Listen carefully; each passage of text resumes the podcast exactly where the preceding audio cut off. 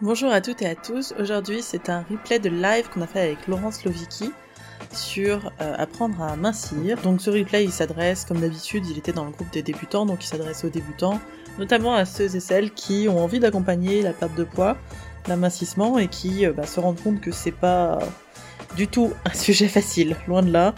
C'est même un sujet plutôt compliqué. Je suis d'accord avec beaucoup des propos de Laurence. Donc je vous laisse écouter, c'était un live sympa. Euh, N'hésitez pas à vous inscrire pour les prochains notamment sur ce janvier, il va y avoir euh, du beau monde. On va parler hypnose rapide, on va parler induction, on va parler de plein plein de choses. Je vous souhaite à toutes et à tous une bonne écoute. Ah voilà, ok. Le replay. Le replay, eh le fameux. J'ai compris. Bon, je recommence. Donc, je, je, vais me, me présenter puisque euh, là, il y, a des gens qui me connaissent, euh, qui me connaissent depuis longtemps, qui ont déjà travaillé avec moi. Il y en a d'autres qui me connaissent pas du tout. Et euh, sur toutes les personnes que vous êtes et, que vous serez sur le replay, il y a des professionnels et des particuliers. Il y a, les deux puisqu'on a partagé aussi sur, enfin moi j'ai partagé sur mes groupes à moi où il y a vraiment les, deux types de personnes. Donc moi je suis à la base hypnothérapeute. Euh, mais je me sers pas forcément euh, systématiquement de l'hypnose, loin de là. Euh, J'aime énormément le coaching, ça correspond beaucoup à ma personnalité. Euh, j'ai la PNL dans mes outils, voilà, j'ai pas mal de choses. Euh, et puis, je suis spécialisée sur l'amincissement depuis, ma fille est née en 2014, depuis 2015. Euh, en sachant que par contre mon expérience personnelle du poids, de l'amincissement, de l'obésité, des troubles alimentaires, etc., euh, remonte à... Euh, j'ai commencé à grossir à 8 ans, euh, je suis née en 73, donc vous faites le calcul, ça fait, euh, ça fait un bail. Euh, donc je connais pas mal de choses pour les avoir vécues. j'ai j'ai eu des, des, problèmes de comportement alimentaire euh, quasiment toute ma vie, euh, avec des périodes d'obésité, avec des périodes de minceur, donc le fameux yo-yo. Euh, si je dois faire le, le, calcul de ce que j'ai perdu comme poids vraiment sur la balance dans ma vie, je dois être entre 180 et 200 kilos perdus. Euh, donc, euh, je connais le problème de la perte de poids et, je sais aussi que perdre du poids, euh, c'est pas c'est pas l'ultime solution en fait. La seule solution, c'est de changer en fait. Et c'est ça le plus difficile. Faire un régime, euh, on en connaît tous euh, au moins une dizaine de régimes différents. Euh, on mincit tous avec les régimes et bizarrement, on finit tous par reprendre et souvent, ben, on reprend plus et puis on rentre dans un cercle vicieux. Donc, vous verrez que là, dans cette conférence, on va aborder plusieurs types de problèmes de, poids. En sachant que le poids n'est pas le problème, hein, c'est toujours la, résultante de quelque chose, mais en tout cas, on va le, on va le, synthétiser comme ça. Euh, il y a les problèmes de euh, la personne qui a 3 kilos, 5 kilos, 10 kilos de plus, euh, qui se règlent d'une certaine manière. Et puis, il y a euh, les gros surpoids à 20, 30 kilos de trop.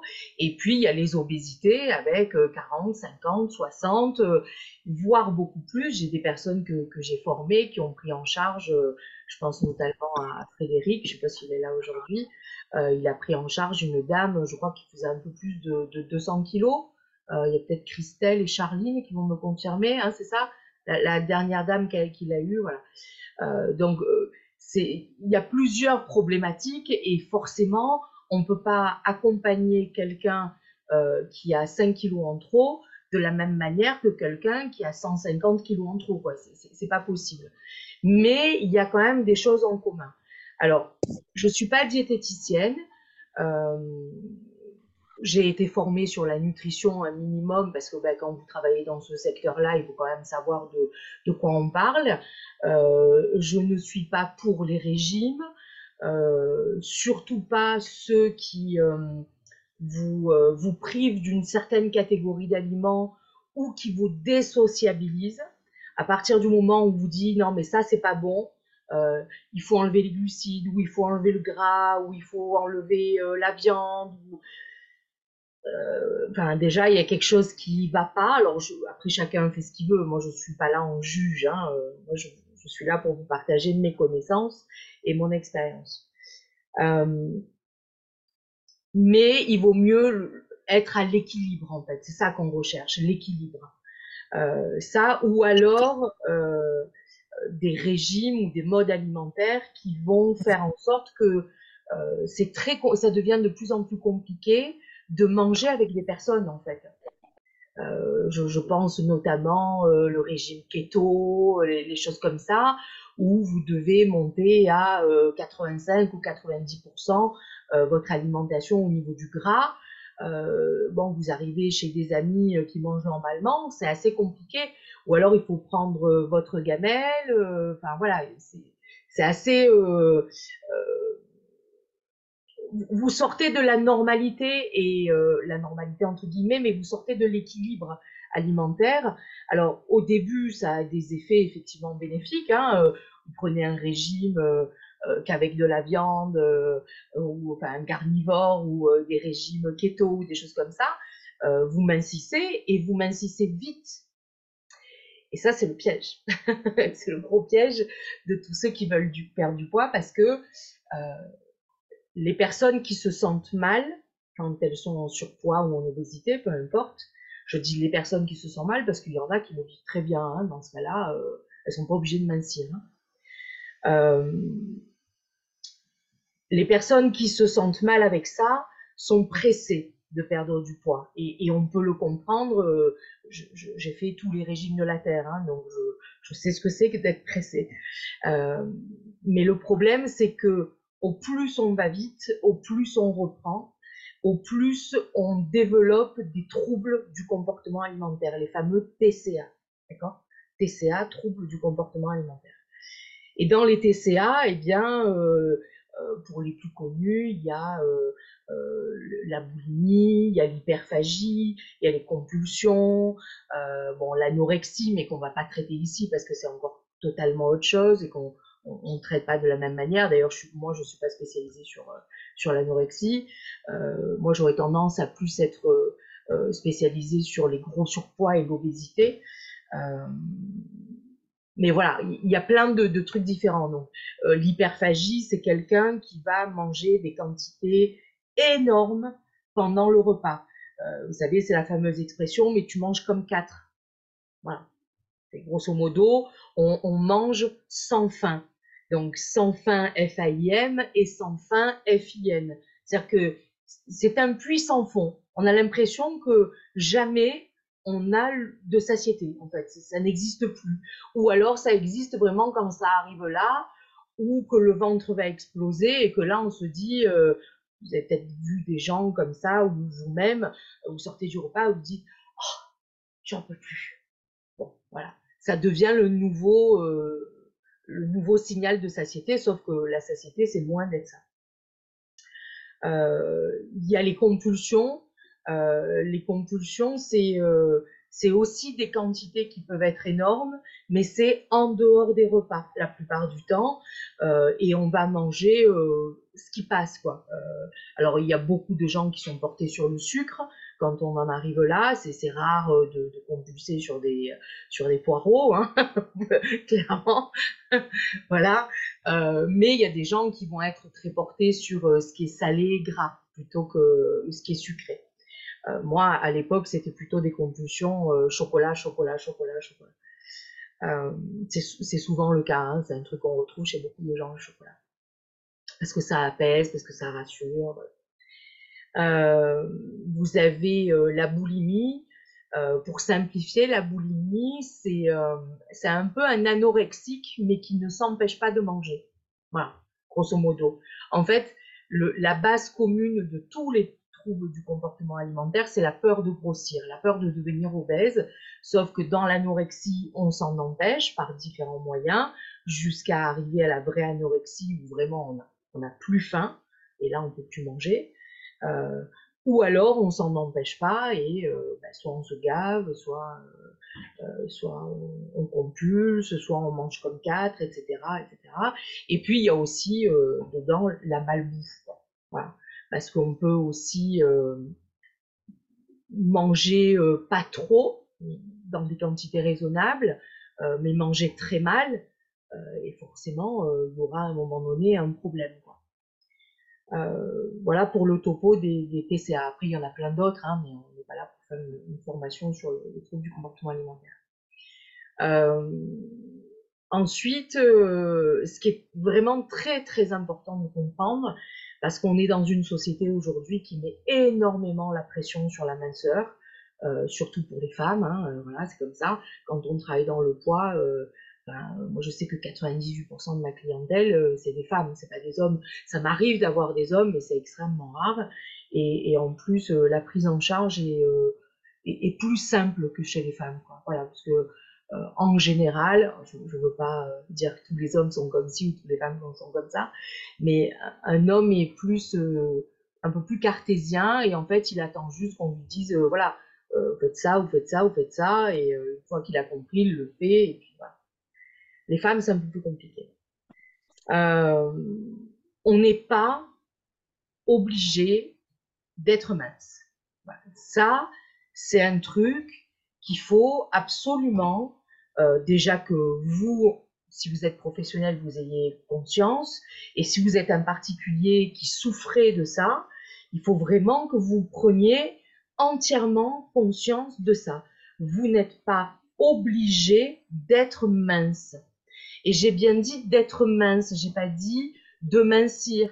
Euh, imaginez, euh, vous faites 150 kilos et vous êtes en danger au niveau de la santé. Alors, dans, dans l'absolu, vous n'êtes pas obligé non plus de mincir, mais oui, il faudrait mincir pour, euh, en tout cas, préserver votre santé. Euh, mais vous n'êtes pas obligé de mincir au point de devenir mince. On peut très bien mincir pour sortir d'une zone de danger, sans pour autant euh, aller dans des efforts inconsidérés pour devenir mince. D'accord? Et pourquoi euh, déjà parce que quelle raison vous auriez à devenir mince? Est-ce que vous le voulez vraiment? Alors dans l'absolu, quand vous demandez à quelqu'un qui est gros, qui est obèse, mais est-ce que tu veux vraiment euh, devenir mince? Oui. On va quasiment tous dire oui. Mais la vraie question c'est ok, et du coup est-ce que tu es prêt à changer? Là, ça coince un peu plus en fait parce que on ne pourra pas changer de physique et de comportement tant qu'on n'accepte pas de changer. Alors il y a des outils qui peuvent aider, mais euh, je vais prendre l'hypnose parce que l'hypnose est très à la mode. Euh, l'hypnose n'est pas une baguette magique. Ça peut l'être euh, sur des phobies, des choses comme ça. Mais quand vous avez quelqu'un en obésité qui a été obèse toute sa vie ou qui a fait le yo-yo toute sa vie, euh, l'hypnose ne va pas tout régler. Et c'est même un piège dans le sens où il y a beaucoup de gens aujourd'hui qui ont tellement entendu parler de, du truc génial de l'hypnose qui arrivent dans votre cabinet en vous disant ah, mais moi, je pensais que vous alliez me faire deux, trois séances d'hypnose et ça y est, quoi. Euh, non, en fait, euh, non. Malheureusement, moi, j'aimerais bien hein, que ça marche comme ça, hein, euh, mais ça fonctionne pas comme ça. C'est pas vrai. Et tous ceux qui vous disent le contraire, c'est pas vrai. Voilà. si aujourd'hui, que ce soit un hypnothérapeute ou un sophrologue ou un PNListe ou n'importe quoi, hein, un magnétiseur ou un vaudou, ce que vous voulez, avait trouvé le moyen pour que quelqu'un mincisse sans sa propre volonté, le mec ou la bonne femme, il serait milliardaire. Voilà. Et il y aurait plus de gros. Il n'y en aurait plus. Ok? Du coup, euh, est-ce que vous connaissez un hypno qui soit milliardaire? Moi, j'en connais pas. Hein. Même pas ceux qui font des formations à côté comme moi. Hein, euh. D'accord? Donc, il n'y a pas de baguette magique, ni dans l'hypnose, ni dans la sophro, ni dans la tout. La baguette magique, elle est à l'intérieur des personnes. Et c'est pour ça que une des choses les plus importantes, ça va être ah, euh, de, comment le, formuler Ça va être déjà de vous assurer que la personne est réellement prête à travailler sur elle. Est-ce que vous comprenez ce que je veux dire quand je dis travailler sur soi, que ce soit les professionnels ou les particuliers? Est-ce que vous comprenez ça? C'est pas je m'assois dans un fauteuil et j'attends parce que le gentil hypnotiseur il va me mettre en hypnose et tout va changer. Ou la gentille sophrologue, euh, elle va me faire une séance de sophro et tout va changer, etc., etc. C'est pas ça travailler sur soi. Ça veut Laurence, dire. Attends, Laurence, ça peut être intéressant. Mettez-nous dans le chat pour vous ce que ça veut dire travailler sur soi. Ouais. Quelle est votre définition de travailler sur soi? Parce que c'est un truc qu'on entend euh, tout le temps énormément, hein, le travail sur soi, mais qu'est-ce que ça veut dire réellement? Euh, C'est pas juste, euh, ben oui, j'accepte de payer quelqu'un. Non, ça, ça n'a rien à voir avec le travail sur soi. C'est bien de se faire accompagner, mais il y a aussi des gens qui réussissent à changer sans se faire accompagner, faut aussi le dire. Et puis il y en a qui ont besoin d'être accompagnés parce qu'ils sont perdus voilà. Euh, Mélanie travaillait sur l'acceptation de son corps, de son image. Oui, par exemple, euh, si on prend le cas de quelqu'un qui a, euh, alors soi-disant 5 kilos en trop, on va prendre ce, cas-là. Vous savez, par rapport au fameux IMC, vous prenez l'IMC, hop, et vous êtes à la fin de la minceur, vous êtes légèrement en surpoids, mais il se trouve que la personne est un peu musclée, et en fait, elle n'a pas de problème particulier, sauf qu'elle bloque sur le chiffre de la balance. Et on lui a toujours dit ah oui mais tu es un peu ronde mais tu es un peu si ah mais il faudrait que tu fasses un peu un peu moins de kilos sur la balance etc etc et la personne tant ça fait 40 ans qu'elle vit avec cette idée qu'elle est trop grosse et qu'elle a 5 kilos de trop et elle peut être autant en souffrance que quelqu'un qui en a 60 de trop il n'y a pas de hiérarchie, hein. vous savez, c'est comme dans euh, le, chagrin. Euh, je veux dire, il y a des gens qui ont plus de chagrin en perdant un chien qu'un être humain. Et, on n'est pas là pour juger, d'accord? Donc, euh, la souffrance n'est pas, euh, on ne peut pas la juger et on doit prendre en compte. Donc, travailler sur son image, ça va être un moyen effectivement de s'accepter et de se dire, mais réellement, pourquoi je veux les perdre ces 5 kilos? Parce que je le vois sans arrêt dans les magazines, parce que ma mère me l'a dit depuis que je suis petite, parce que j'ai une copine à moi euh, qui est plus fine que moi euh, alors qu'elle mange comme quatre. Mais réellement, pour moi, pourquoi il faudrait que je les perde? Qu'est-ce qui euh, déconne chez moi au point qu'il faut que je, que je perde 5 kilos? Ou 10 kilos, ou 20 kilos. Parce qu'il y a des femmes qui ont 20 kilos de trop, mais qui sont hyper épanouies. Et ça les gêne pas. Vous voyez? Donc c'est très très important de comprendre que mincir et devenir mince n'est absolument pas une obligation. On peut accompagner la personne à se libérer, à s'alléger, mais devenir mince, c'est pas une obligation. L'autre chien maintenant. Elles ont été sages toute la journée. Je, savais que en débutant la conférence, elles allaient aboyer. Euh, voilà. Est-ce que vous avez des, questions à ce, à ce niveau-là? Je regarde un peu le, chat.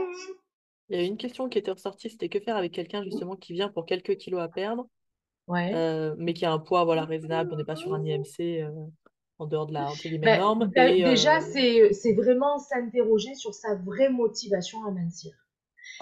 On est dans une société euh, qui, euh, moi en tout cas, j'ai 50 ans, aussi loin que je m'en souvienne, il y a un diktat avec une obligation de la minceur. On doit mincir et tous les printemps, tous les étés, on est harcelé de trucs comme ça dans les magazines. Euh, là, il y a les fêtes qui arrivent, c'est pareil pour les fêtes. Donc, il faut être mince pour l'été, il faut être mince pour les fêtes. Euh, et vous n'avez pas que ça. Enfin, je veux dire, combien de fois on entend des gens qui disent, par exemple, ah, mais je vais à un mariage, il faut que je perde tant de kilos. réellement, pourquoi? Parce, qu'en fait, euh, vous avez des, amis en, surpoids ou vous-même en surpoids ou est-ce que vous jugez vos amis en surpoids?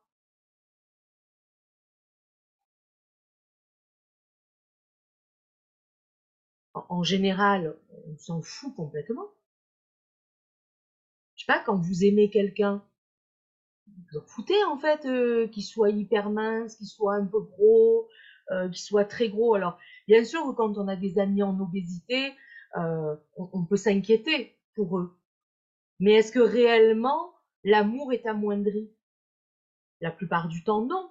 Après, il y a des gens qui se moquent mais il y a des gens qui se moquent des gros, il y a des gens qui se moquent des chauves, il y a des gens qui se moquent des roux, il y a des gens qui se moquent d'un nez de travers, il y a des gens qui se moquent des lunettes. Et, enfin, on n'a pas besoin d'être gros pour être moqué, en fait. D'accord? Donc, il y a vraiment une, énorme pression sur ce truc-là, et, et du coup, c'est déjà un gros travail à faire euh, de connaître la vraie motivation, parce que si c'est une fausse motivation,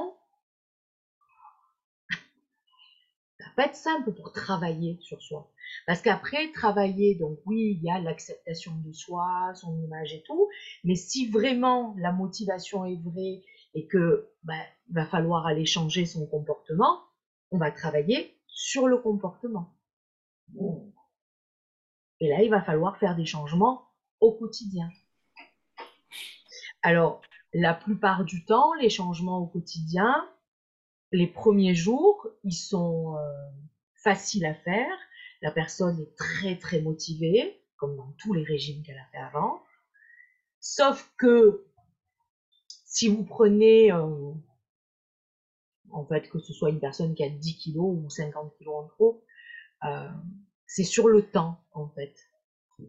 Combien de temps la personne va réellement tenir ces changements?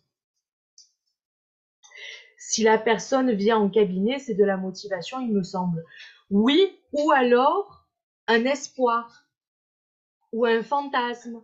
C'est pas parce qu'on vient dans le cabinet d'un professionnel qu'on est réellement motivé à changer. C'est qu'on, il y en a beaucoup qui espèrent qu'on va les changer.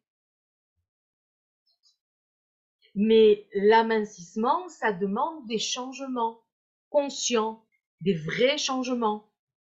Vous prenez un hyperphagique qui se mange euh, quatre pizzas, euh, un camion de pizza. Oui, oui, ça existe. Euh, tant qu'il fait ça, comment vous voulez qu'il insiste? Alors vous pouvez tenter l'hypnose, hein mais si la personne, elle fait ça depuis toute une vie, la plupart du temps, même avec l'hypnose, ça ne tiendra pas dans le temps. Parce qu'il y a quelque chose de plus profond. Parce qu'on l'a dit au début, le poids et le comportement alimentaire, c'est quelque chose de beaucoup plus profond. C'est la résultante d'un problème. Avant d'être gros, pour résumer, on était mince. Qu'est-ce qui a fait grossir? Alors il y a des choses simples comme euh, ben, je mange un yaourt à chaque repas, après chaque repas. Et je prends, j'ai pris, ben, en 10 ans, j'ai pris 10 kilos. Bon, ben là, on sait que c'est juste le yaourt systématique à la fin du repas, au lieu de se dire, mais est-ce que j'ai réellement faim? Ou est-ce que je le mange de manière automatique, le yaourt? Mais quelqu'un euh, qui, euh, du jour au lendemain ou au fil du temps, euh, se met à, manger énormément ou manger du chocolat sans arrêt ou des choses comme ça, c'est qu'il y a bien un problème.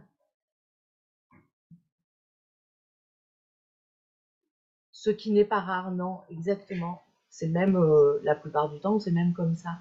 Euh, j'ai vu un, petit truc là à l'écrit qui m'a qui m'a interpellé. Du coup, c'est du coup une mauvaise connaissance de l'hypnose. Euh, c'est-à-dire, Myriam, je, ne comprends pas. Est-ce que est-ce que tu veux dire que du coup, j'ai une mauvaise connaissance de l'hypnose, ce que je veux bien entendre, hein, ou est-ce que c'est les gens qui se font une mauvaise idée de, l'hypnose en pensant que l'hypnose va les, euh, va les sauver? Je pense que c'était plutôt la deuxième, euh, elle répondait au moment où c'était plutôt le... Et, ça marche, euh, effectivement, elle dit non, mais c'est le même problème pour l'hypnose ou la sophro ou la PNL. Enfin, à partir du moment où vous allez voir un professionnel qui utilise une technique, qu'elle soit X, Y ou Z, vous pensez que c'est cette technique-là qui va vous faire mincir. Et c'est faux. La seule chose qui peut vous faire mincir, c'est vous-même, en fait. Il n'y a que ça. Les techniques, c'est juste des aides en plus qui vont venir pour certains faciliter les choses, pour d'autres, euh, non. Voilà. Mais dans tous les cas, que ça vienne faciliter ou pas, il faudra des changements au quotidien. Alors, on, sait que oui, bien sûr, euh, là on en arrive à, des trucs un peu plus nutritionnels, mais euh, de, base, puisque je ne suis pas diététicienne, hein, mais bien sûr qu'il faut manger moins de calories que ce qu'on va en dépenser.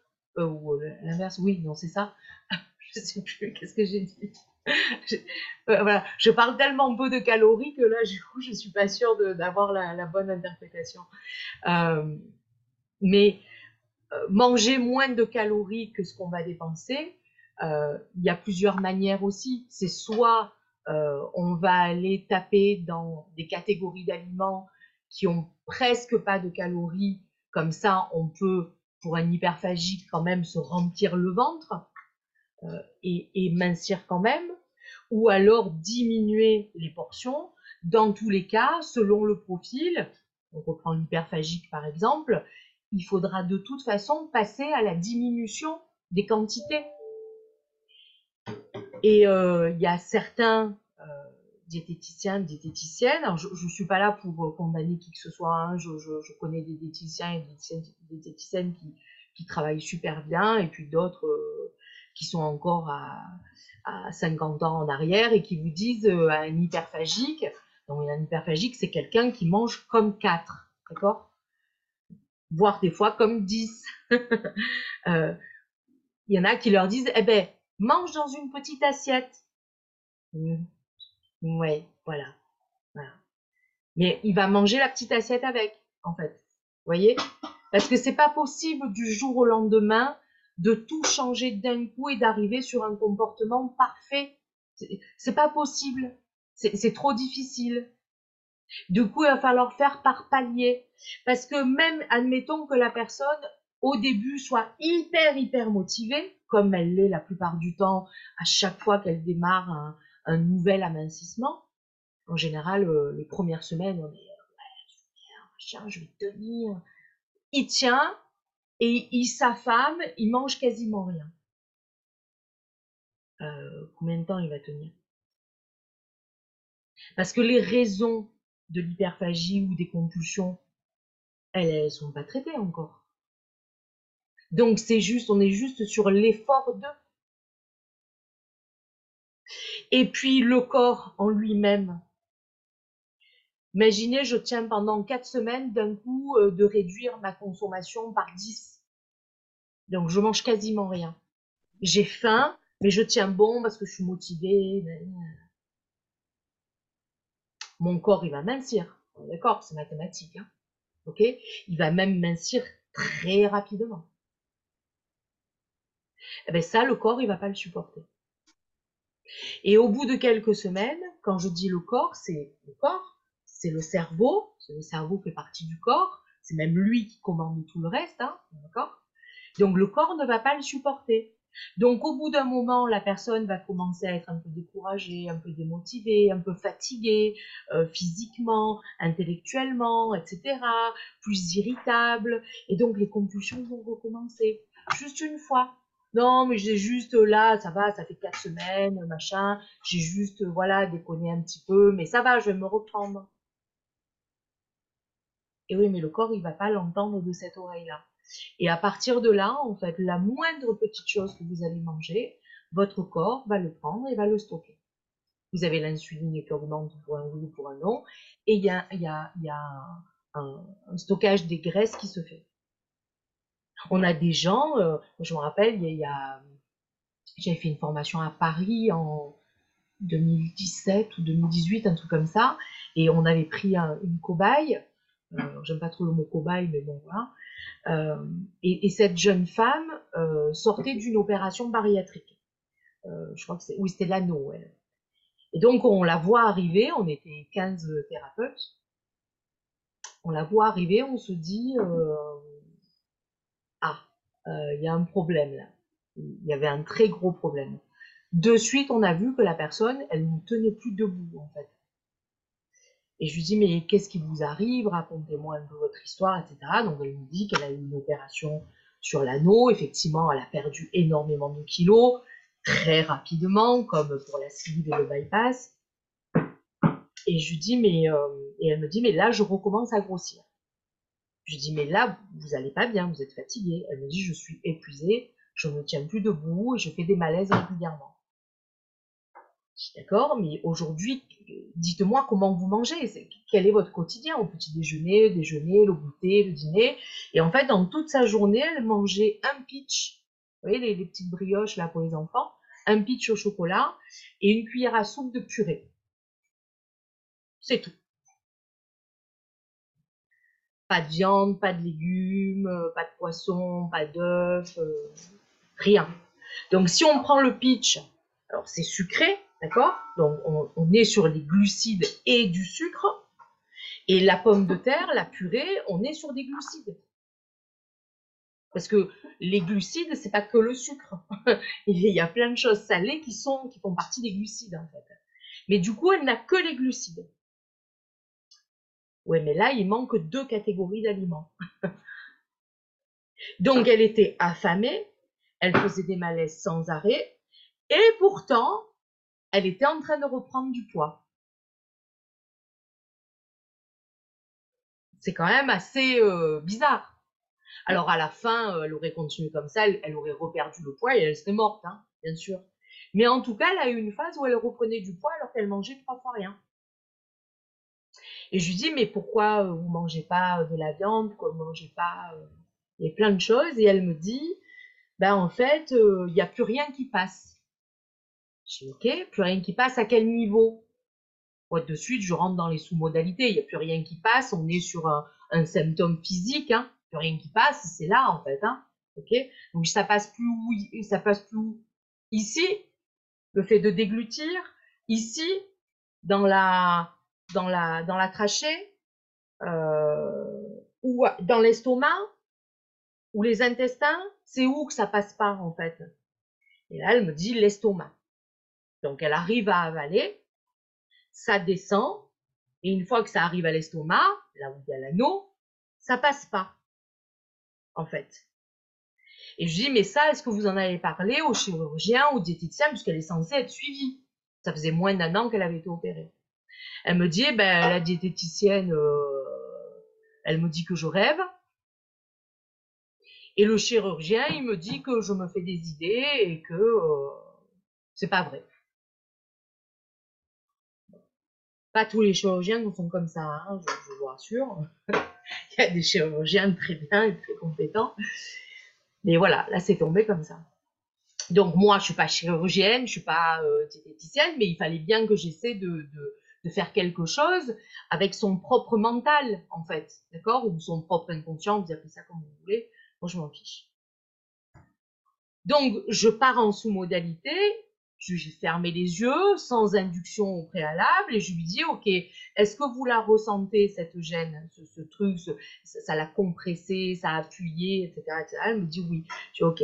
Est-ce que vous pouvez faire en sorte de l'écarter un tout petit peu d'avoir un tout petit peu plus de place? Et on a travaillé comme ça et effectivement elle a eu un tout petit peu plus de place. Alors pas énormément mais un tout petit peu plus. Et puis après elle me dit et euh, je, ne bois que des sirops. Je dis pourquoi que des sirops? Elle me dit parce que l'eau ça passe pas. Dis, attendez, il y a un truc que je comprends pas. Parce qu'un sirop c'est de l'eau avec du sirop. On est d'accord. Les jus de fruits euh, c'est pareil, c'est du fruit mais il y a de l'eau dans le fruit. Euh, dans toutes les boissons il y a une partie d'eau. Et je lui dis, c'est quoi la différence entre l'eau et le sirop à l'eau? Pourquoi le sirop à l'eau passe Pourquoi l'eau ne passe pas? C'est là, moi, j'ai besoin de comprendre. Parce que quand on ne sait pas, il faut demander au client, en fait. Et là, elle me dit, ben en fait, quand je, quand je veux boire de l'eau, c'est parce que j'ai soif. Oui, jusque-là, je vous suis, c'est logique. Elle me dit, mais le problème, c'est que quand j'ai soif, je bois. oui, c'est normal. Je suis encore plus paumée à ce moment-là, mais j'enquête. D'accord? Et je lui dis, mais quand vous buvez le sirop, vous buvez comment? Elle me dit, ben, quand je bois le sirop, je le bois à la paille. Ah donc déjà, il y a une différence. Elle prend le verre d'eau, elle le boit ouvert. Donc, il en rentre beaucoup plus, beaucoup plus vite. Un sirop à l'eau, en fait, elle le sirote avec une paille. Donc, elle prend juste des petites gorgées, toutes petites. Et du coup, elle avale du sucre tout le temps, en plus. Je dis, OK, est-ce que, à partir de ce soir, quand vous rentrez à la maison, est-ce que vous pouvez siroter de l'eau? Je dis oui. Ok. Donc on va commencer comme ça. On avait un peu écarté l'anneau dans sa tête. Parce qu'apparemment, ils avaient fait une radio et en fait, l'anneau n'était pas plus serré que ce qu'il fallait. Mais elle, elle le ressentait comme ça. Donc, moi, je suis pas là pour savoir si le chirurgien il a raison ou pas. Moi, c'est juste le symptôme du, client. Elle revient euh, en séance, alors pas en, pas dans la salle où on était à Paris, mais en visio, parce qu'après je travaille qu'en visio. Et euh, donc c'était une dizaine de jours après. Et on lui dit, bon, comment ça va? Comment vous avez pu manger Qu'est-ce qui s'est passé? Elle me dit, eh ben, je bois un litre d'eau par jour et j'arrive à manger la moitié d'un steak haché dans la journée, plus la moitié d'un œuf, plus euh, un peu de, légumes, un coup c'était des haricots, un coup c'est autre chose, et euh, un peu de féculents, et le pitch, elle en a plus besoin. Et elle me dit, j'ai perdu un kilo et demi.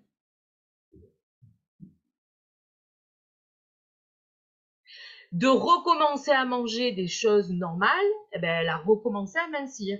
Et juste de travailler en sous-modalité, ben, c'est passé. Donc la sous-modalité, euh, euh, grosso modo, on est dans la PNL. Et la PNL, euh, enfin, pour moi, c'est de l'hypnose aussi. Après, je sais pas pour vous, et, à la rigueur, on s'en fout du moment que ça marche. Mais la PNL, c'est Bandler et, euh, et, son acolyte, je me rappelle plus le, nom. Et en fait, euh, c'était euh, c'était pas autre chose que les deux élèves d'Erickson qui l'ont regardé faire pendant X années et qui ont créé la PNL. en fait, c'est que ça, c'est juste que il y a peut-être moins de de dormir, on va prendre l'ascenseur, que des choses comme ça en fait. Mais c'est pareil, genre à partir du moment où vous avez des images, des sensations et tout, euh, votre inconscient il travaille en fait. Donc moi j'aime bien travailler comme ça, donc je travaille souvent comme ça. Bon, et ça avait fonctionné, et puis on l'a accompagnée pendant plusieurs, euh, plusieurs mois, et euh, finalement elle avait reperdu, je crois, une quinzaine de kilos, en très bonne santé. bon, ça l'a pas empêché de perdre tous ses cheveux quand même. Euh, parce que le choc de la perte de poids qu'elle avait eu était tel que bah, son corps euh, a vraiment morflé. Hein. Mais en tout cas, voilà, elle a remonté. Aujourd'hui, elle va bien, elle, est stabilisée, elle, elle est pas mince euh, comme quelqu'un qui défilerait sur des podiums, mais voilà, elle va bien. Elle va bien, elle est pas grosse, elle est un peu dodue, mais tout va bien.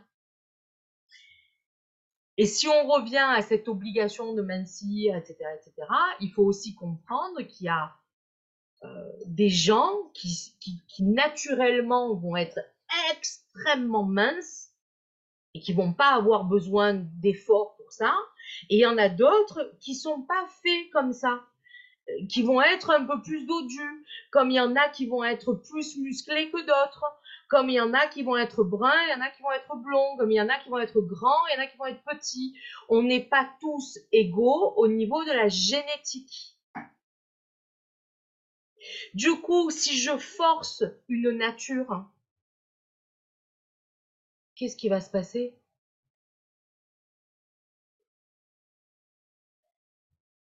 Vous savez, la fameuse expression le naturel revient toujours au galop. Voilà. Si je suis pas faite pour être euh, filiforme et que je force mon corps à l'être, donc soit je veux me créer des carences, euh, je vais faire la gueule, je vais être malheureuse, etc. Ou alors je vais les reprendre. Sauf que je vais en reprendre un peu plus. Et je vais encore essayer, je vais encore mentir, je vais forcer, et puis je vais en reprendre encore un peu plus. Et puis au bout de 40 euh, ans, vous vous réveillez, vous êtes en obésité. Alors qu'à la base, vous vous disiez, non, mais moi, euh, juste 5 kilos. Combien de, clientes j'ai eu qui, qui, avaient déjà perdu des 20, 30, etc. kilos et qui me disaient, oui, mais plus que 3 kilos. Mais pourquoi? Ça va changer quoi, 3 kilos en moins? Et là, on arrive à un niveau de danger dans le sens où si on force ces 3 kilos, eh bien, on peut tout reprendre et, et voir un peu plus. Et voilà. Et là, on est dans la non-acceptation de soi. C'est-à-dire que tant que j'ai pas ces 3 kilos en moins, je m'aime pas. Du coup, bah, vous comprenez bien que le travail euh, d'acceptation de soi, d'amour de soi, euh, respect de soi, confiance en soi, etc., c'est un travail qui est, euh, qui, est quasi obligatoire en fait dans un accompagnement sur l'amincissement parce qu'on est quasiment tout le temps confronté à ça en fait. Alors les raisons pour lesquelles on grossit, alors il y a des raisons comme, comme je vous ai dit tout à l'heure, la, la personne qui a pris 10 kilos en 10 ans, il n'y a rien de spécial. Elle, c'est juste que ben, soit il y a un verre de trop par semaine d'alcool, soit il y a euh, un yaourt euh, systématiquement après chaque repas, euh, et du coup, elle prend un kilo par an. Ben, elle, il y a juste des petits ajustements à faire, mais c'est toujours pareil. Si elle n'accepte pas de les faire, il ne se passera rien.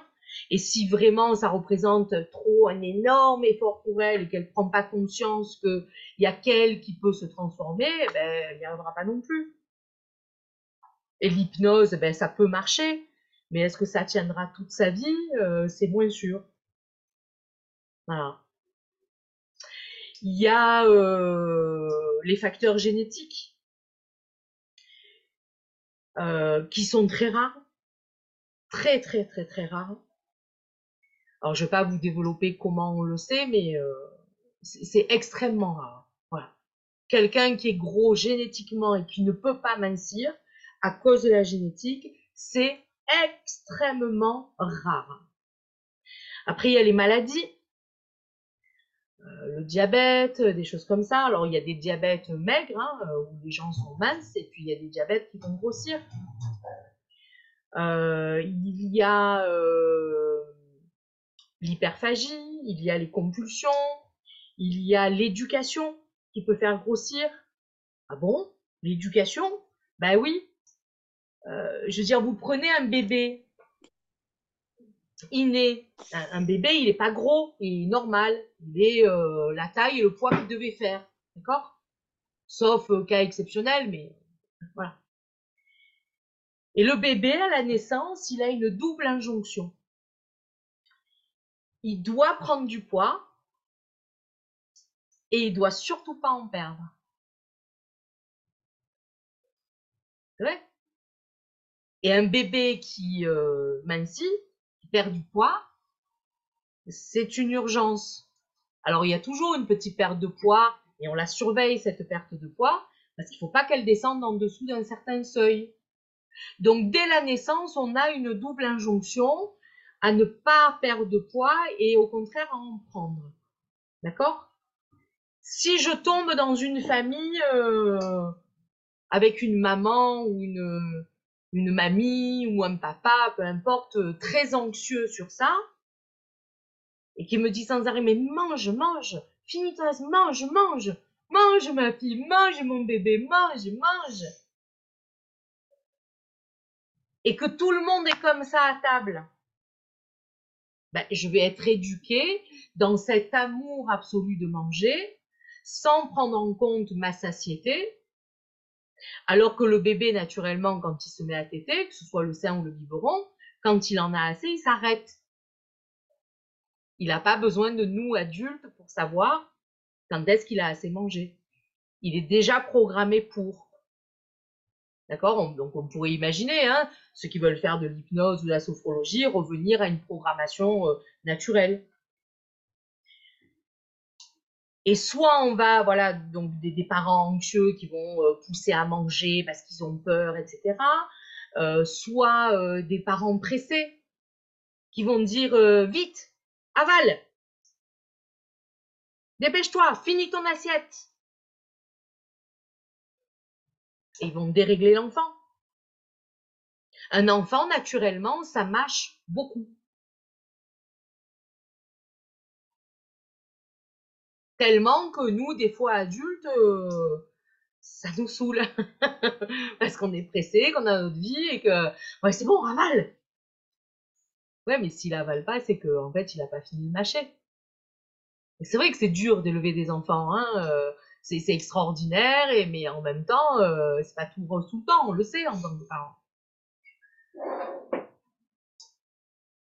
Ok, donc il y a plein de raisons sur, le, sur lesquelles l'éducation dérégler un enfant au point de le faire manger euh, trop, trop vite, etc., etc., qui sont des comportements qui vont le mener à avoir du surpoids. Trop, trop vite ou trop mal. J'ai des parents qui cuisinent jamais, euh, soit parce qu'ils savent pas cuisiner, soit parce qu'ils sont pressés et qui mettent sans arrêt euh, des produits industriels, des frites, une alimentation trop grasse, pas assez de légumes, etc. Ben, l'enfant il va grossir aussi. Ok? On peut imaginer plein d'autres trucs hein, dans l'éducation, mais euh, pour vous faire comprendre. Euh, il y a aussi euh, tout ce qui est trauma. Donc ça, grossir à la suite d'un trauma, c'est un, c'est une prise de poids qui est en général spectaculaire et assez rapide. Je vais vous donner mon exemple personnel. Euh, moi, jusqu'à 8-9 ans, je suis euh, super mince. Euh, je suis petit rat à l'Opéra de Marseille. Vous voyez un peu la silhouette. Hein, voilà. Et puis d'un coup, je grossis. Mais pas 2 kilos, quoi. Je deviens grosse. D'un coup. Ça a dû se passer en quelques semaines. Ça a été très rapide. Et effectivement, j'avais eu un trauma à l'âge de 9 ans. Euh, je peux pas tout vous dire parce que j'ai ma fille à côté. Parce qu'elle est malade aujourd'hui, sinon c'est pas rigolo pour la conférence. D'habitude, elle est à l'école, elle a 9 ans d'ailleurs. Mais voilà, là, elle est là, elle est en train de nettoyer le sol. Elle s'est mis, euh, j'avais dit, ne fais pas de bruit. Et elle sait que là, ça me stresse, mais elle, a pris le balai, la serpillère, et elle est en train de, passer la serpillère dans la maison. Merci ma chérie. Euh, donc un trauma que vous pouvez certainement euh, tous imaginer et qui m'a fait euh, prendre du poids d'un coup. Et donc on est dans le début des années 80. à cette époque-là, les psys, c'est encore un peu pour les fous, en tout cas dans la croyance populaire. Et, et, un enfant qui perd du poids, eh ben, on l'amène on l'amène faire un régime chose à ne surtout pas faire.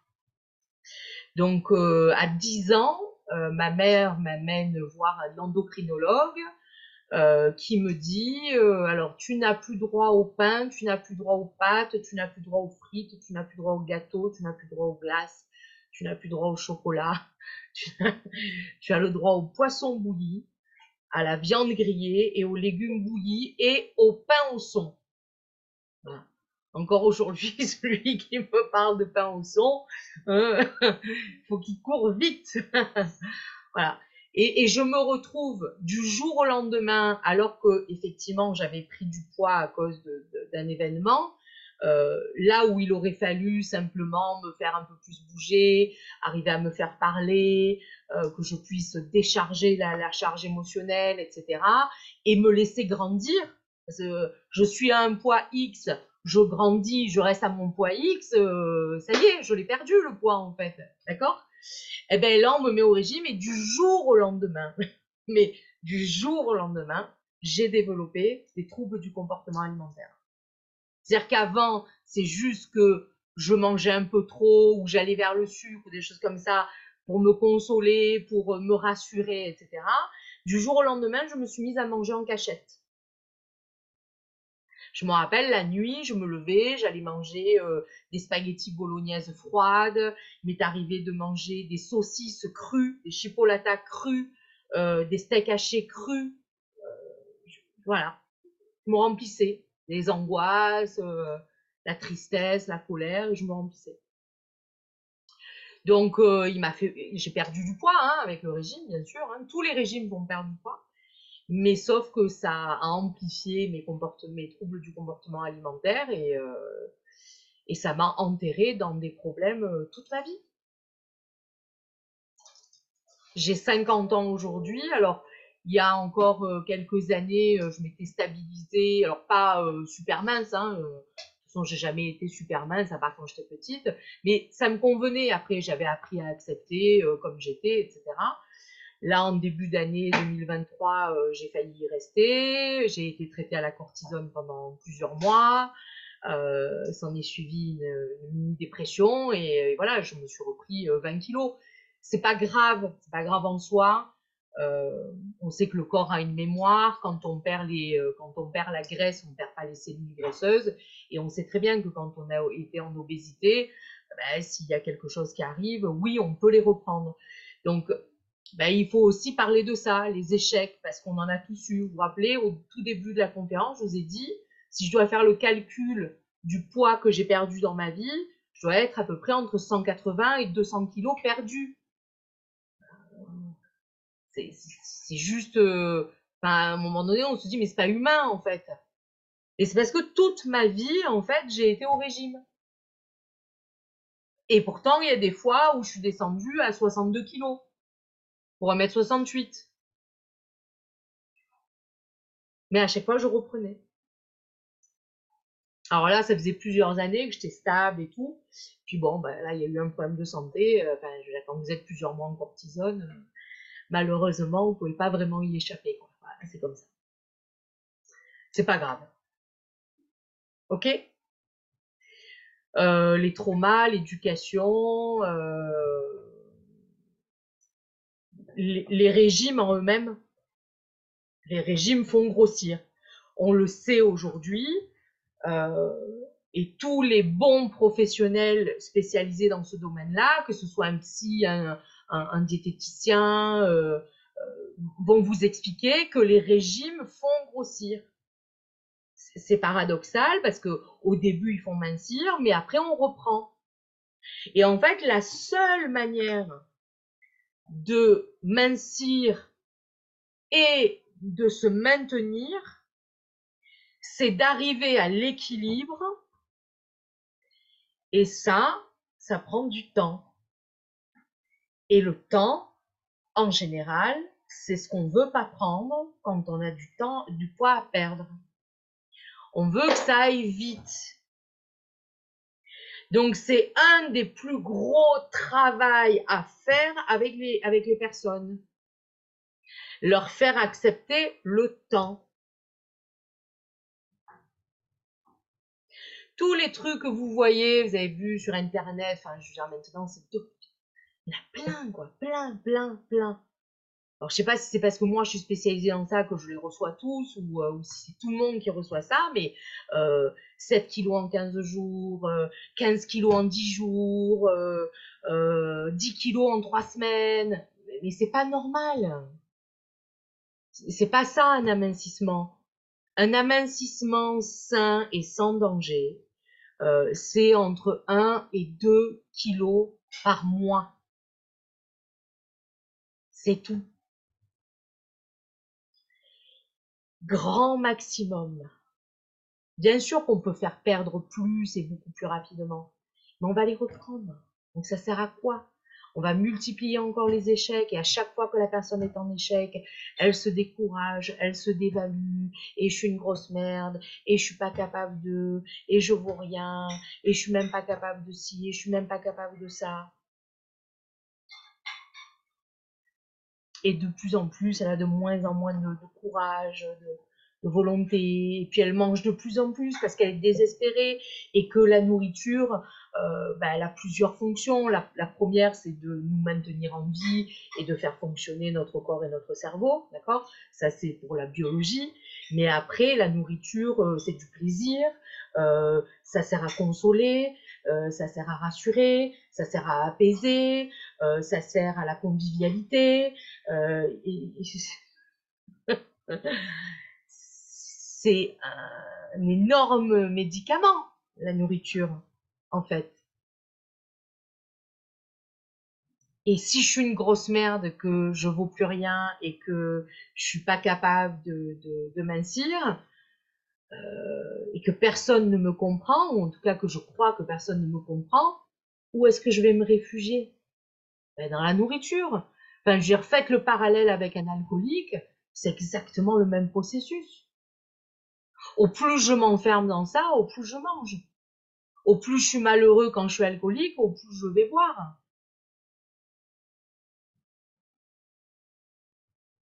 Vous comprenez?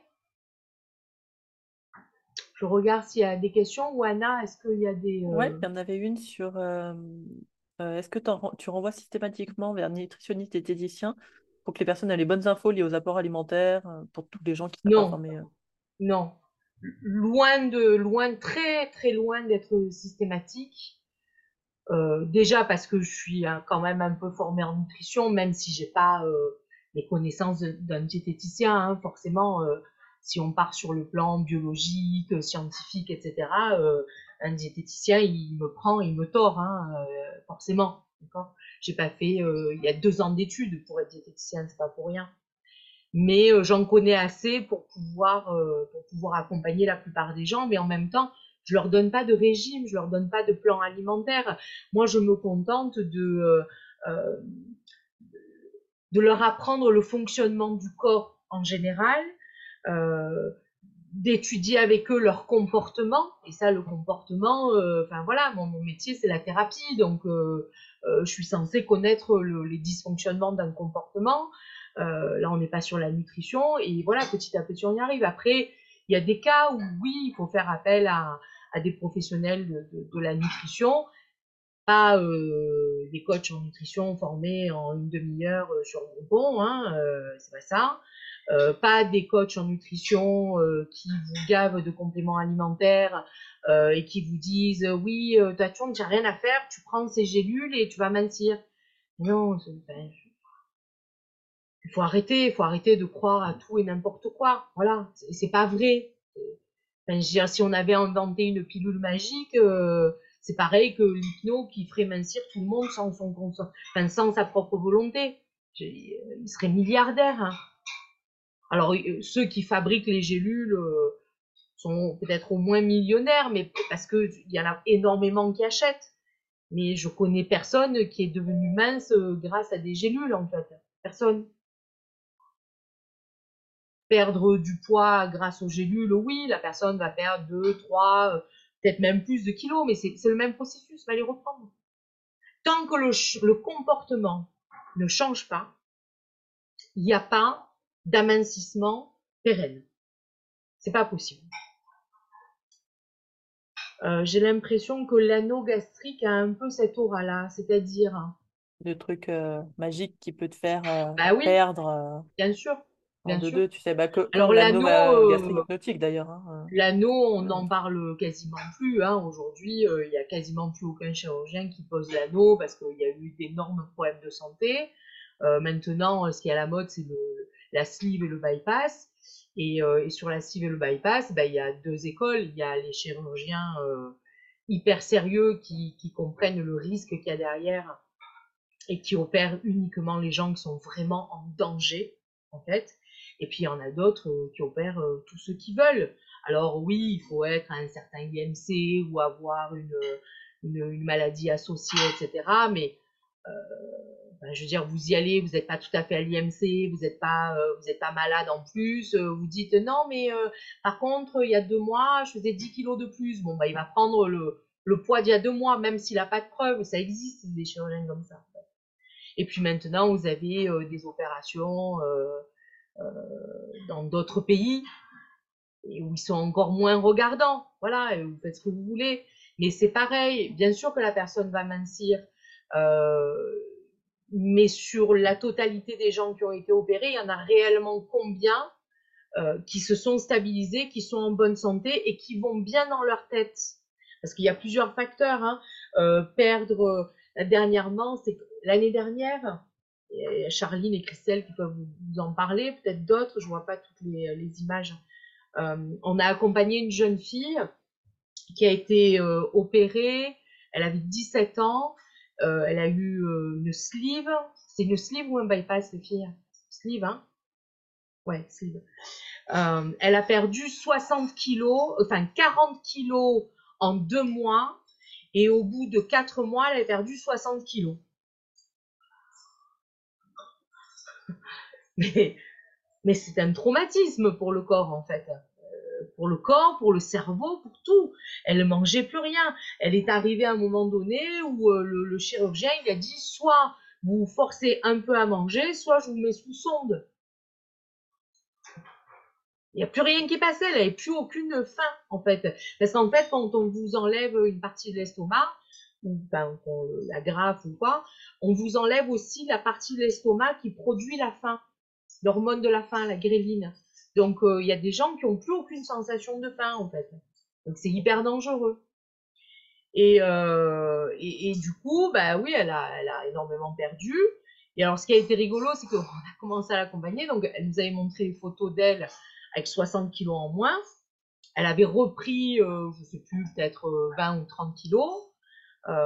et au bout de, de quelques semaines, quelques, dans quelques mois, on l'a accompagnée pendant une année quand même. Euh, elle avait perdu, je crois, peut-être dans les 7-8 kilos. Elle avait perdu pas mal de centimètres. Euh, par contre, elle était plus lourde au niveau du poids que quand elle a perdu les 60 kilos avec la sleeve. Eh ben, sa silhouette était plus mince. Et ça, c'était, euh, on était en formation et tout, et euh, en formation continue, et on se disait, putain, même moi, enfin, je veux dire, quelle habitude, quand je vois des images comme ça, je, j'hallucine encore, je me dis, putain, mais comment c'est possible? Euh, Elle faisait 20 kilos de moins sur les photos d'avant, et pourtant, elle est plus mince aujourd'hui avec 20 kilos de plus. Mais parce qu'en fait, quand vous perdez 60 kilos et que vous mangez plus rien, vous perdez énormément du poids parce que vous perdez énormément de masse musculaire. Énormément, vous perdez pas que de la graisse. Alors que là, ben, elle mangeait équilibré. Tous les jours, elle avait euh, une protéine, euh, un légume, euh, un féculent. Donc, elle a refait de la masse musculaire, elle a conservé sa masse musculaire et du coup, plus ferme, plus tonique et je veux dire, vous prenez un kilo de plomb et un kilo de plume, le kilo de plomb, le volume, grosso modo, ça va être ça. Le kilo de plume, enfin, il n'y a pas assez de l'écran. Ben, c'est le même principe pour la graisse et le, muscle. La graisse prend énormément de place. La graisse est beaucoup plus légère que le, que le muscle. Et le muscle, il est beaucoup plus fin. Donc, au plus je suis musclée, au plus je suis fine. Par contre, au plus je suis lourde. Vous me suivez? On arrive à un passage un peu... Euh, Par contre, au plus j'ai de la graisse, alors si j'en ai énormément, bien sûr que je vais devenir très très lourde aussi, mais au plus j'ai du volume. Et c'est là où on tombe dans les obésités, etc. Vous prenez un sportif, euh, je, pense à Sébastien, euh, un thérapeute que j'ai formé aussi, qui est un ancien professionnel du cyclisme, euh, on était en formation un jour en visio, on était encore une, vingtaine de, thérapeutes. Euh, et, quand je commence à expliquer ce, truc-là de la graisse, euh, du, muscle, en comparaison de la plume et du plomb, il y en avait deux ou trois qui comprenaient pas. Alors on continue à expliquer, hein, tant que ça comprend pas. Et d'un coup, on voit Sébastien se lever à l'écran, enlever son t-shirt, alors tout le monde, euh, on commence à siffler, machin, et puis, euh, et puis on le voit, donc tablette de chocolat, euh, super mince, musclé, et il nous dit, je pèse, je crois qu'il est pas très grand, Sébastien, il doit faire dans les mètres 75, et il devait faire genre 91 ou 95 kilos. Donc au niveau de l'IMC, il est en surpoids. Oui, mais voilà, il est hyper musclé en fait. Donc l'IMC, dans ce cas-là, ne veut absolument rien dire. Voyez? Ça aussi, ça peut vous aider à faire comprendre à celles qui bloquent sur un chiffre sur la balance que le chiffre sur la balance, euh, ça ne veut pas tout dire. Des fois, oui, ça tombe que c'est exactement ça, mais souvent, c'est pas tout à fait ça. Il y a, il y a la masse musculaire, il y a la masse osseuse, il y a la masse de l'eau, euh, et, évidemment il y a la graisse aussi. Mais euh, je, vous rappelle qu'on est composé à 65% d'eau. Rien que ça, d'accord? Donc euh, sur quelqu'un qui pèse 80 kg, 65% d'eau, ça fait combien? Au moins 50 kg d'eau, en fait. Il y a les os, il y a les muscles, euh, il y a les, tissus organiques. Tout ça, ça a un poids. Donc la graisse, c'est pas tout le poids. OK? Et ce qu'on veut par-dessus tout dans un vrai amincissement, c'est perdre de la graisse sans, euh, sans perdre la masse musculaire.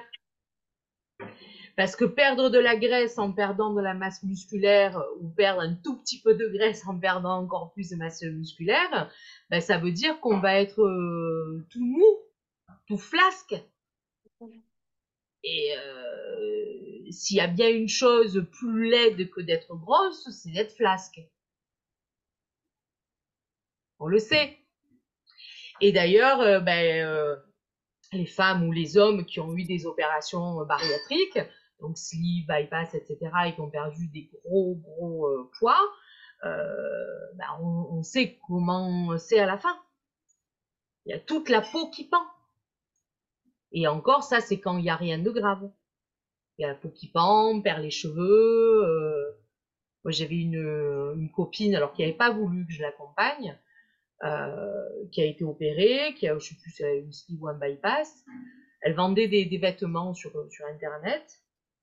Elle faisait des lives, là, vous savez, un peu comme euh, il y a beaucoup de gens qui en font.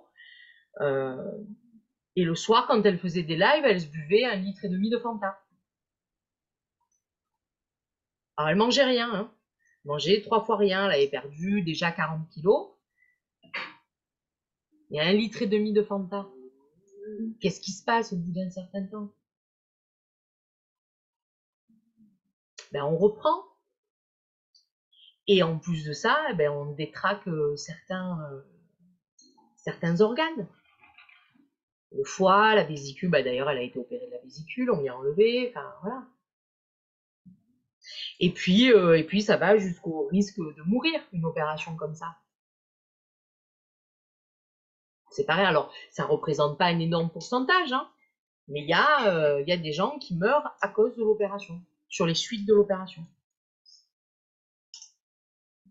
Est-ce que ça vaut vraiment le coup? Je sais pas. Quand on est en danger de mort à cause du poids, oui. Maintenant, euh, si c'est juste euh, parce qu'on n'a pas envie de faire d'efforts, je suis pas sûre que ça vaille le coup. Moi, on me l'a proposé plusieurs fois dans ma vie, hein, je ne l'ai pas fait. Mais après, ça, c'est personnel. On ne peut pas non plus juger les gens qui acceptent de faire cette opération. Ok? Est-ce qu'il y a d'autres euh, questions? Oui, il y en avait une sur le sur le, les kilos émotionnels, sur le poids émotionnel. Qu'est-ce que ça voulait dire pour toi? Ben, ça, ça, veut tout et rien dire. En fait, c'est pas euh, des kilos d'émotions qui viennent se mettre dans le corps. D'accord? Euh, C'est les émotions qui conduisent à un comportement alimentaire qui fait prendre du poids. Et euh, ben, par exemple, si on prend le trauma, ben, bien sûr que c'est les émotions qui vont faire manger. C'est la colère, la honte, le chagrin, enfin voilà, tout ça qui fait que c'est ce que je disais tout à l'heure, la, nourriture a plusieurs, a plusieurs utilité. Euh, le premier, c'est de se maintenir en vie et d'être en bonne santé. Mais après, euh, c'est tout, en fait. Ça sert à tout. C'est comme la clope. C'est comme l'alcool. L'alcool, ça va détendre, ça va euh, rassurer, ça va euh, calmer, euh, ça va enfouir. Eh ben, la nourriture, c'est pareil. Alors on peut se dire que c'est moins grave que l'alcool, effectivement. En tout cas, on va vivre euh, plus longtemps et en meilleur état, mais c'est le même principe. Donc c'est pas euh, du poids des émotions, c'est les émotions qui mènent à un mauvais comportement alimentaire. Mauvais, c'est pas le mot que je voulais, hein, mais euh, vous m'avez compris quoi. Est-ce que, est-ce que c'est, est-ce que j'ai répondu à la question? Dans ce cas, que fait-on avec nos émotions? Si elles passent la nourriture Ben là, il va falloir apprendre à accepter les émotions, à parler, à libérer la parole des fois, euh, parce que moi, par exemple, le trauma que j'ai eu quand j'avais 9 ans, euh, la première fois que j'en ai parlé, j'avais 18 ans. Donc, vous voyez, petite fille, hein, j'ai tout gardé pour moi, j'ai rien dit à personne, j'ai rien dit à ma mère parce que je, je suis imaginé à juste titre que de toute façon elle n'avait rien à foutre. Donc je me suis économisé une discussion et mon père parce que je me suis dit il va aller le tuer pour de bon, pas en façon de parler et du coup il va aller en prison.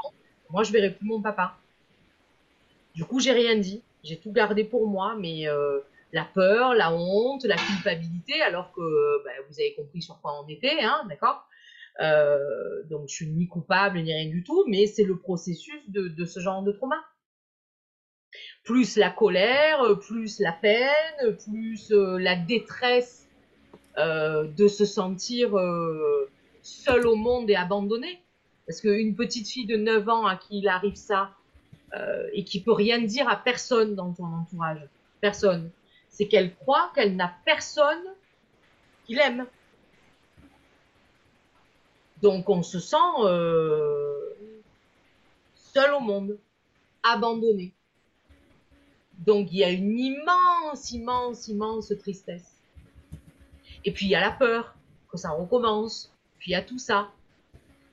Donc jusqu'à 18 ans, je dis rien. À 18 ans, mon père est déjà mort depuis quelques années. Je le dis à ma mère qui me traite de menteuse. J'avais bien senti le coup venir, quoi, voilà. Et puis euh, me voilà reparti avec encore quelques années sans rien dire. On encaisse. On avale. C'est pas le choix. Il faut, il faut avancer, il faut continuer. La vie, elle s'arrête pas. Alors, il y en a qui vont le gérer autrement. Hein. Il y en a qui vont gérer bien, il y en a qui vont gérer avec l'alcool, il y en a qui le gèrent avec la nourriture. Euh, euh, euh, et puis bon, voilà, la vie avance. Et puis, à un moment donné, on arrive ou on n'arrive pas à libérer la parole et, et à aller mieux. Là, j'ai vu passer une question intéressante aussi, toujours sur les émotions. Quand le surplus d'émotions n'est pas lié à un trauma, oui, on peut. Il y a des gens qui, par exemple, de nature, sont anxieux. Ben là, il faut aller voir qu'est-ce qui, qu'est-ce qui fait qu'ils sont anxieux? Est-ce que réellement euh, il s'est rien passé de particulier? Est-ce que c'est depuis qu'il est bébé qu'il est anxieux? Souvent non. Quand on pose la question, mais vous êtes comme ça depuis quand? Ah, depuis toujours. D'accord, donc vous êtes né anxieux. Ah non. Ok, c'est à partir de quand vous avez développé cette anxiété? Oh, vers l'âge 2. D'accord, et qu'est-ce qui s'est passé vers l'âge 2 Eh ben, il y avait eu ça eu ça. Ok, comment vous vous êtes senti Etc. Et on va retomber sur un événement qui a fait que après, on peut aussi partir sur du transgénérationnel. Aujourd'hui, on sait que euh, ce qui s'est passé en transgénérationnel, donc sur euh, nos parents, grands-parents, arrière-grands-parents, etc., peut euh, revenir sur nous. Et qu'en général, alors c'est pas pas pour tout le monde, hein, mais que il faut à peu près 6-7 générations pour que quelque chose disparaisse de la lignée. Donc euh, peut-être que vous avez, qu'on a des choses à l'intérieur de nous qui ne sont pas de notre vie à nous. Alors il peut y avoir des choses euh, gênantes, il peut y avoir au contraire des choses euh, qui nous amènent de la force dans la vie et tout. Hein. Quand on dit souvent vous avez des... alors je parle beaucoup des femmes parce que j'ai quasiment que des femmes hein, en accompagnement. Mais souvent on tombe sur des lignées de femmes très fortes, très courageuses c'est un avantage. Avantage et inconvénient, parce que quand on est forte, euh, on se permet pas d'être euh, fragile. Et ne pas se permettre d'être fragile, euh, ça peut mener à des petits problèmes aussi. Comprenez quand non non mais moi je tiens bon, j'ai pas besoin. Mmh, ça marche un temps et puis à un moment donné on se le reprend dans la gueule quand même ben, peut-être que dans euh, une certaine génération, il y a eu une femme euh, qui s'est dressée euh, contre toutes les oppressions qu'on peut imaginer et, qui a décidé d'être forte. Et que ça, ça a été transmis à travers la génération. Donc ça, pourquoi pas l'hypnose transgénérationnelle qui peut peut-être libérer. Mais bien sûr qu'il y a ça aussi. C'est pas forcément lié à un trauma, les émotions. Souvent, il y a quelque chose qui s'est passé, mais ça peut être euh, quelque chose d'avant, dont on n'a pas conscience. Ok? Euh, Donc ça va être l'acceptation, libérer la parole, ça va être aussi euh, identifier ces émotions. Parce qu'il y en a, euh, ils sont effectivement plein d'émotions, on va prendre la colère, mais qui s'en rendent pas compte. Et pourtant, vous, c'est une des premières choses que vous voyez quand vous voyez la personne. Vous voyez la colère, vous la ressentez, vous l'entendez, vous elle, est palpable. Bah, il va falloir euh, travailler à la personne pour qu'elle ouvre les yeux et qu'elle voit cette colère. Ça peut être sur euh, une espèce d'enquête. On, enquête beaucoup dans, le poids. On demande à la personne d'enquêter sur elle, en fait. C'est-à-dire euh, prendre un cahier ou une appli, où il y a plein de choses maintenant comme ça, et lui dire, euh, voilà, pendant, euh, pendant trois semaines, tu vas t'observer, en fait, et tu vas noter à chaque fois que tu manges trop, ou trop mal, ou trop vite, ou qu'est-ce qui se passe? Tu es où? Qu'est-ce que tu ressens? Etc., etc., pour qu'elle écrive en fait. Et ça, ça peut ouvrir les yeux. Et des fois, juste d'ouvrir les yeux, ça débloque des trucs. Des fois, pas tout le temps. Hein. Un accompagnement sur l'amincissement, euh, c'est pas euh, une ou deux séances la plupart du temps. Euh, en tout cas quand on est surtout sur des, gros surpoids et d'obésité, c'est euh, minimum 1 à 2 ans d'accompagnement, voire plus. Avec des pauses des fois, parce que euh, la personne a aussi besoin de réavancer seule. Des fois pour faire des victoires, des fois pour se recasser la gueule et pour apprendre encore quelque chose. Parce que dans les échecs, bien sûr qu'il y a la déception, mais euh, il y a des leçons aussi dans les échecs. Et tant qu'on ne tire pas les leçons de nos échecs, on ne peut pas avancer plus loin. Donc c'est perdre du poids, juste perdre du poids sur la balance, c'est facile. Prenez n'importe quel régime, perdez du poids. Par contre, mincir, se stabiliser, en finir avec les troubles du comportement alimentaire, c'est pas que c'est difficile, mais c'est complexe. Et c'est complexe parce qu'en fait, euh, malheureusement, encore une fois, il n'y a pas une manière de mincir.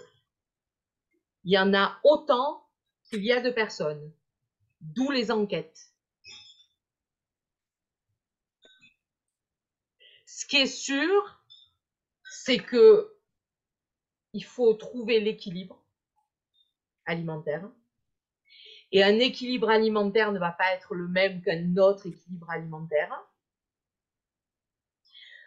Il faut de l'activité physique et pas forcément du sport, c'est pas vrai. Le sport va faire du bien, ça va aérer l'esprit, etc., etc. Mais pour perdre de la graisse, c'est une activité physique modérée. Après, le, sport, euh, ça va faire du bien au retour sanguin, au moral, etc. Mais pour mincir, le sport n'est absolument pas obligatoire.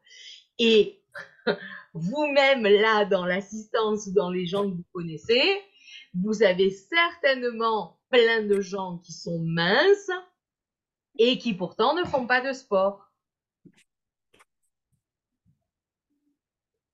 Pourquoi ça serait différent pour les gros? Par contre, quand on est mince naturellement, en général, on bouge un minimum dans sa vie. On marche pour aller chercher la voiture, euh, pour, euh, pour aller au bureau, pour faire ci, pour faire ça. Quand on est à la maison, on se lève régulièrement, on va faire un truc. Euh. Et au plus on est gros, au plus on a du mal à bouger. Du coup, on rentre dans un cercle vicieux. Mais oui, il faut une activité physique. Alors, on n'est pas obligé de commencer par une activité physique euh, d'une heure et demie par jour, hein. pas du tout. Hein. Euh, moi, à l'époque, euh, je, je faisais encore avant de, tomber malade, on, commençait par 3 minutes d'activité physique. 180 secondes. Eh ben, je demandais aux thérapeutes que j'ai formés, euh, il y en a 250 quand même, donc vous avez le choix, euh, 3 minutes d'activité physique, au bout de 2-3 semaines, vous interrogez les personnes, euh, elles se trouvent changées. Alors elles sont pas transformées, hein, elles n'ont pas perdu 20 kilos et euh, elles rentrent pas dans une taille 36, mais elles le sentent à l'intérieur. Euh, par exemple, pour quelqu'un qui a des douleurs aux hanches, elle se met à marcher euh, trois minutes par jour. Euh, trois semaines après, elle va dire, ben, c'est vrai que j'ai, plus la douleur que j'avais dans les hanches. Ou alors, elle va vous dire, ben, ouais, c'est vrai que quand je mets mon soutien-gorge, il sert moins. Parce que il n'y a pas que la balance, hein. D'accord? La, balance, ça sert. Euh, là non plus, il n'y a pas de, il n'y a pas un discours à tenir avec la balance.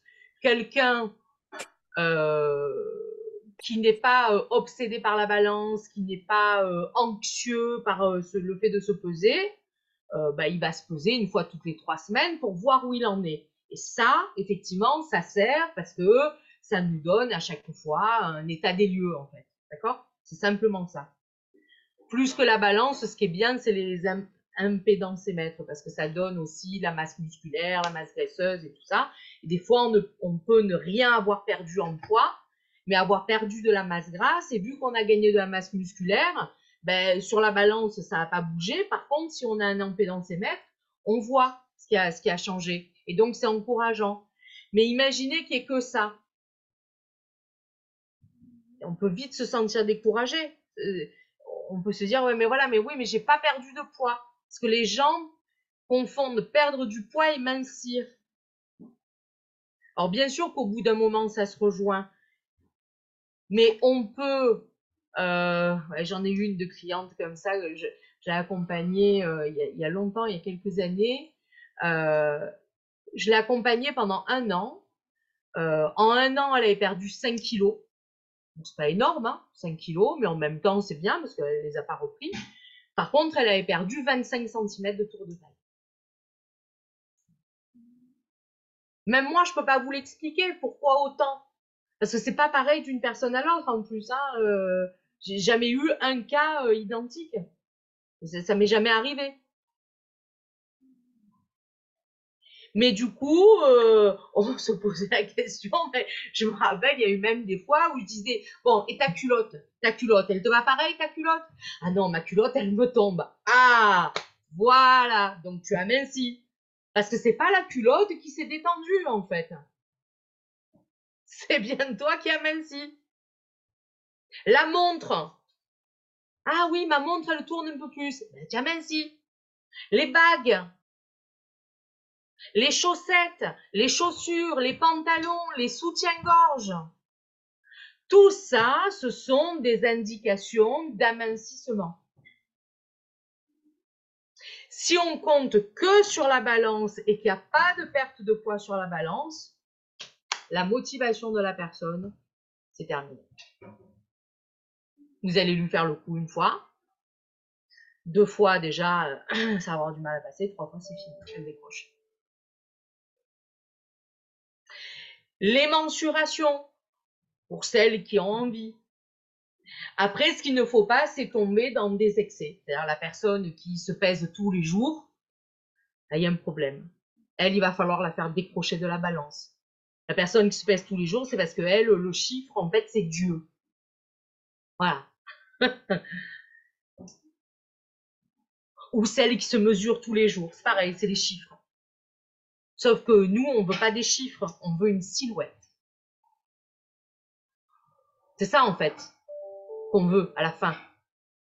J'ai des gens qui me disent, euh, ben euh, moi je veux perdre tant de kilos, je veux arriver à tant de kilos et je veux rentrer dans une taille tant. Ok. Alors imaginons donc vous voulez arriver à 55 kilos et être dans une taille 36 Donc, imaginons que c'est une femme euh, qui soit à 70 kilos. Hein. Je lui dis, imaginons que vous arriviez à 60 kilos au lieu de 55, mais que vous rentriez quand même dans une taille 36. Alors, pareil, vous avez plusieurs réactions. Il y a des gens qui vont me dire, oui, oui, bah, c'est pas grave. Ok, celle-là, elle a tout compris. Et puis, il y en a qui vont me dire, ah non. Et pourquoi? Préférez rentrer dans une taille 38 et faire 55 kilos? Ben, limite, elle préfère. Parce que le chiffre sur la balance est plus important. Et là, il y a des chances que ben, y ait 30 euh, ans de magazines, euh, de parents euh, contrôlant sur le poids, etc., qui soient passés par là et qui aient dit attention le poids. Mais le poids, c'est juste un indicateur. Alors bien sûr, quand on est à 120, 150 kilos, bien sûr qu'on va perdre du poids, d'accord? Mais si on a une nourriture équilibrée, on va pas perdre tant de poids que ça, mais par contre, on va perdre des centimètres, on va perdre du volume, c'est-à-dire de la graisse. Vous comprenez la différence entre la perte de poids sur la balance et l'amincissement au niveau du corps? Vous comprenez? Ça vous parle ou pas? Ouais? Me lever les, pouces? En tout cas, ceux qui sont en vidéo? Ok. Est-ce qu'il y a d'autres questions qui sont arrivées, Anna? Euh, Il y avait une question sur l'équilibre, mais tu y as répondu en fait dans ce que tu. Euh, c'est quoi l'équilibre pour toi? Ben, L'équilibre, euh, grosso modo, si on devait le lisser pour tout le monde, voilà, c'est une alimentation avec les trois catégories d'aliments il n'y en a pas 30 000, hein, euh, euh, des, des, nutriments. Il y a les protéines, les glucides et, euh, les lipides. c'est pas compliqué. et chaque repas, il faut les trois. C'est tout.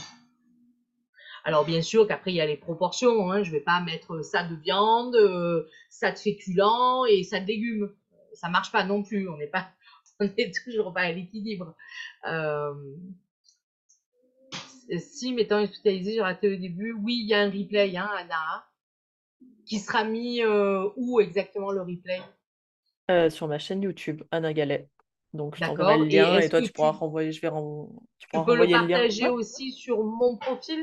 Oui, oui, oui, oui. Sur ton profil, sur le Et moi, je le partagerai aussi sur le groupe Apprendre à mincir. Enfin, on le mettra un peu partout, comme ça, vous y avez accès. Euh, donc l'équilibre, c'est euh, l'équilibre alimentaire et, euh, et l'équilibre de l'activité physique. Il faut avoir une activité physique. Alors il y en a qui parlent de 10 000 pas, il y en a qui parlent d'une demi-heure d'activité physique. Ce qu'il faut, c'est que ce soit régulier aussi. Vous ne pouvez pas passer 10 heures assis, aller faire un quart d'heure d'activité physique et espérer que ça change non plus. Pour pour les métiers hyper sédentaires qui sont assis toute la journée, ben, il faut se lever régulièrement, euh, aller faire cinq minutes de ménage ou aller sortir le chien ou, euh, euh, ou danser dans son salon ou aller chercher un truc à la boucherie à côté ou enfin peu importe, faut bouger quoi, voilà, faut bouger se garer, euh, sortir une station de métro avant le matin, euh, marcher une station de métro en plus le soir et, prendre la station d'après. Euh, enfin, ce qui est possible, hein, parce qu'après, bien sûr que c'est selon le, rythme de chacun, les possibilités, etc. Mais il faut, bouger. Voilà, il faut bouger. Et il y a un million de manières différentes de, de bouger. Qu'est-ce que je peux vous dire d'autre? Les, les, motivations. Ouais, on avait dit qu'on parlerait des motivations. Chacun a des motivations différentes. Les motivations sur sur la santé, des choses comme ça, faut faire un peu gaffe parce que si vous avez quelqu'un qui arrive comme ça, qui a 100 kilos de trop, qui vous parle de motivation sur la santé, est-ce que la motivation est réelle? Réel, pas euh, juste euh, imaginer, fantasmer. Parce que si vraiment la motivation est réelle, pourquoi elle l'a pas encore fait? Vous voyez, c'est comme pour l'arrêt de tabac. ah, moi je veux arrêter de fumer parce que euh, ben voilà, sinon je sais que je vais être en mauvaise santé, etc. Oui, mais pourquoi tu l'as pas fait? Donc faut se méfier de ce genre de motivation. Après, ça peut être des motivations beaucoup plus terre à terre, genre ah ben oui, ben je marie ma fille dans six mois et du coup je veux je veux être un peu plus mince, ok? Et après six mois,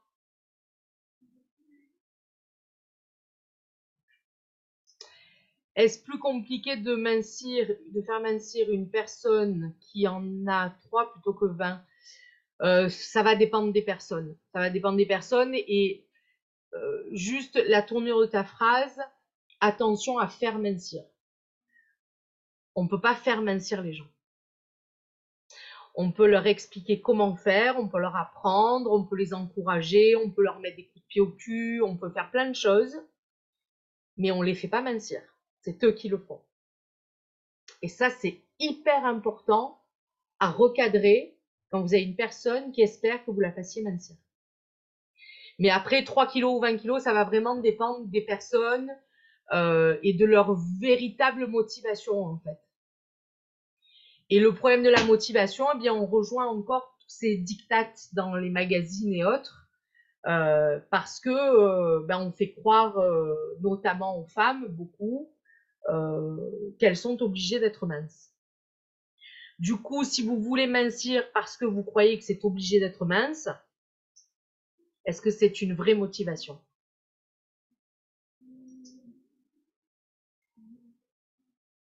Pas vraiment. C'est pas un truc perso. Quand vous avez vraiment envie, sortez du poids, tous. Vous avez vraiment envie de quelque chose dans votre vie. Vous vous débrouillez pas pour le faire En général? Euh, je vous parlais de l'arrêt de tabac vite fait. Euh, j'ai été fumeuse pendant 25 ans. J'ai commencé à 15 ans et à 40 ans, je suis tombée enceinte. Euh, j'ai vu le test de grossesse. Bon, passer l'immense joie, machin la première pensée qui m'est venue à la tête, c'est putain, faut que j'arrête de fumer pour la grossesse. Et en même temps que je disais ça, je me suis entendu le dire et j'ai entendu pour la grossesse. Du coup, je me suis posé une question interne, je me suis dit, ouais, mais du coup, après la grossesse, tu fais quoi? Tu fumes? Ah ben non, je veux allaiter. Bon, ok, tu vas allaiter combien de temps? Je sais pas, mais euh, juste deux mois, quoi. J'avais envie d'allaiter longtemps. Je l'ai allaité un an et demi, ma fille. Donc neuf mois plus, un an et demi, déjà, on est pratiquement à deux ans et demi.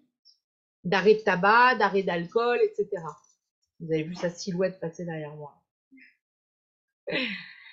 Euh, donc j'ai arrêté du jour au lendemain. 25 euh, ans, du jour au lendemain, ça a été plié. J'ai eu trois jours où j'étais un peu à cran. Et puis, je me suis mis dans la tête d'un non-choix, en fait. C'est comme ça, t'arrêtes de fumer. Et puis après, je me suis dit, mais après l'allaitement, je fais quoi? Je reprends? Et là, j'ai eu l'image de moi avec mon bébé.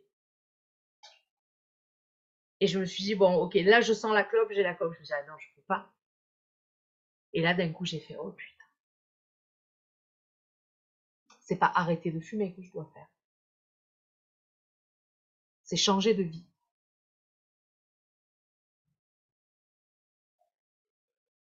Eh bien, pour le poids, c'est pareil. Sinon, ça sera juste de la perte de poids qui reviendra. Alors, c'est mieux de perdre du poids de temps en temps, quitte à le reprendre, parce qu'au moins pendant ce temps-là, euh, votre corps va mieux, etc. Hein, c'est mieux que rien déjà. Mais la personne qui veut vraiment sortir de ce problème-là, elle doit accepter de changer de vie. Ça ne veut pas dire d'un coup rentrer au couvent, etc. Mais euh, on peut parler de deuil aussi de certaines choses, sur certains types de nourriture, sur certains comportements. Il faut apprendre à redécouvrir des aliments plus simples. Il faut apprendre à cuisiner euh, différemment. Donc tout à l'heure, on parlait, est-ce que tu renvoies systématiquement vers un diététicien? Mais il n'y a pas que les diététiciens, en fait, qui peuvent vous aider à mincir. Il y a aussi des cuisiniers. Imaginez quelqu'un qui, depuis toujours, cuisine trop gras, trop riche, trop sucré. Comment elle fait pour changer si on ne l'y apprend pas? Donc ça peut être aussi des cours de cuisine. Comment je fais pour faire une activité physique euh, régulièrement dans ma journée alors que j'en ai jamais fait, que j'ai jamais vu mes parents en faire, que mes parents sont obèses aussi? Ben je me paye un coach sportif qui va me montrer où dans ma journée je peux intégrer des petits trucs.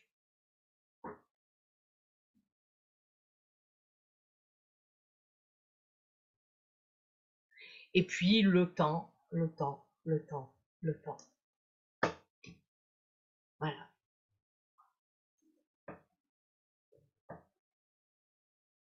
Mais c'est un vrai changement de, de sortir du, euh, du surpoids. J'ai vu la question euh, perdre, est-ce que c'est pas négatif, est-ce qu'il vaut mieux mincir, etc., etc. Alors euh, oui, si on écoute tous les bien-pensants, bien sûr que le mot perdre, voilà, il n'est pas super positif. Mais, euh, mais la réalité, euh, c'est euh, perdre du poids, c'est affiner le corps, c'est s'alléger. réellement, on, ça pas. Enfin, moi, au bout de presque dix ans de pratique, ce que je constate, c'est que ça n'a pas une grande incidence en fait.